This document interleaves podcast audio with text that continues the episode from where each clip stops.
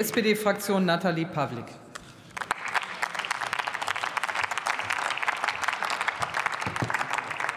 Sehr geehrte Frau Präsidentin, liebe Kolleginnen und Kollegen, ich möchte mich zunächst bei der Linksfraktion für die Aktuelle Stunde bedanken. Denn das bietet uns allen die Gelegenheit, über das wichtige Thema der Armutsbekämpfung und über die Maßnahmen der Bundesregierung zu sprechen. Die Ergebnisse des Armutsberichts des Paritätischen Wohlfahrtsverbands sind erschreckend. 13,8 Millionen Menschen in Deutschland sind laut dem Bericht arm. Das ist ein erschütternder Rekord.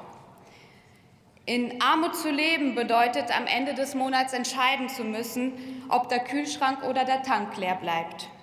Es ist das Gefühl der Angst, trotz mehrerer Jobs den Briefkasten zu öffnen, weil da die nächste Mahnung drin liegen könnte. Armut bedeutet, dass Kinder nicht zu Kindergeburtstagen gehen können, weil kein Geld für ein Geburtstagsgeschenk vorhanden ist. Armut macht krank, Armut schafft Leid und Armut zerstört Potenziale. Das muss ein Ende haben, Kolleginnen und Kollegen. In den letzten Jahren haben wir mehrere Krisen hintereinander erlebt. Die Corona-Pandemie, der schreckliche Angriffskrieg auf die Ukraine, all das führt zu höheren Lebensmittelpreisen und zu höheren Energiepreisen, und das wirkt sich natürlich auch auf unsere Gesellschaft aus. Daher haben wir in den letzten Jahren durch viele, teilweise aufeinanderfolgende Maßnahmenpaketen die Menschen bei akut bei der Krise besonders unterstützt.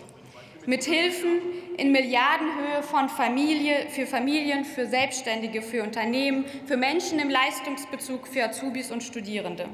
Maßnahmen wie das Kurzarbeitergeld und die Corona-Einzelhilfen haben uns durch die Corona-Pandemie gebracht und dafür gesorgt, dass gerade in diesen Zeiten der Arbeitsmarkt bis heute stabil bleibt. Unsere erst kürzlich beschlossenen Entlastungspakete wie der Einmalbonus für Kinder, 200 Euro Einmalzahlungen für Menschen im Leistungsbezug, der Heizkostenzuschuss, die Rentenanpassung sowie die Erhöhung des Mindestlohns fangen jetzt erst an zu wirken. Die strukturellen Probleme von Armut lösen wir aber nicht nur durch Einzelmaßnahmen alleine. Wir müssen das Problem bei der Wurzel packen. Das Armutsrisiko in unserer Gesellschaft ist ungleich verteilt. Es gibt Gruppen, bei denen die Wahrscheinlichkeit höher ist, in Armut zu geraten. Und es gibt Unterschiede in den Bundesländern und den Regionen. Auch das bestätigt der Paritätische Armutsbericht. Besonders von Armut betroffen sind Kinder und Jugendliche sowie Rentnerinnen und Rentner.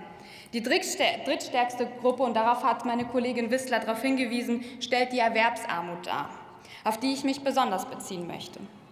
Menschen, die tagtäglich früh aufstehen, hart arbeiten gehen und am Ende von ihrem Lohn doch nicht leben können, das darf nicht sein, Kolleginnen und Kollegen. Selbstständige sind unter den Erwerbstätigen in Armut mit 13,1 Prozent besonders hart betroffen, aber auch unter den abhängigen Beschäftigten steigt die Armutszahl. Der Kampf gegen prekäre Beschäftigung, der Einsatz für gute Arbeit und faire Löhne, von denen die Menschen auch gut leben können, das ist und bleibt das nachhaltigste Mittel gegen Armut. Im Oktober steigt der Mindestlohn auf 12 Euro. Seit dem 1. Juli ist er auf 10,45 Euro angestiegen. Gerade bei denen, die viel arbeiten, aber wenig Geld haben, ist das eine Lohnerhöhung von bis zu 20 Prozent. Die Erhöhung des Mindestlohns ist ein wichtiger Schritt im Kampf gegen Erwerbsarmut. Wir werden zudem aber auch die Tarifbindung stärken und die Mitbestimmung voranbringen. Denn Schutz vor Armut trotz Erwerbstätigkeit ist eine hohe Tarifbindung. Mit der konzentrierten Aktion, zu der der Kanzler Anfang dieser Woche geladen hat, hacken wir alle Akteurinnen und Akteure auf den Arbeitsmarkt unter und suchen gemeinsam nach Lösungen für die Probleme unserer Zeit. Und ich bin Olaf Scholz sehr dankbar für diese Kraftanstrengungen. Um Armut nachhaltig zu bekämpfen, müssen wir das Problem bei der Wurzel packen. Eine Gesellschaft ohne Armut ist keine Utopie, sondern ein sozialdemokratisches Projekt. In der Ampelkoalition handeln wir akut durch Einzelmaßnahmen. Wir gehen jedoch auch mit dem Mindestlohn, der Kindergrundsicherung, dem Bürgergeld und vielen mehr Armut ganz konkret an den Ursachen an. Und genau auf diesen Zweiklang kommt es jetzt an. Vielen Dank für Ihre Aufmerksamkeit.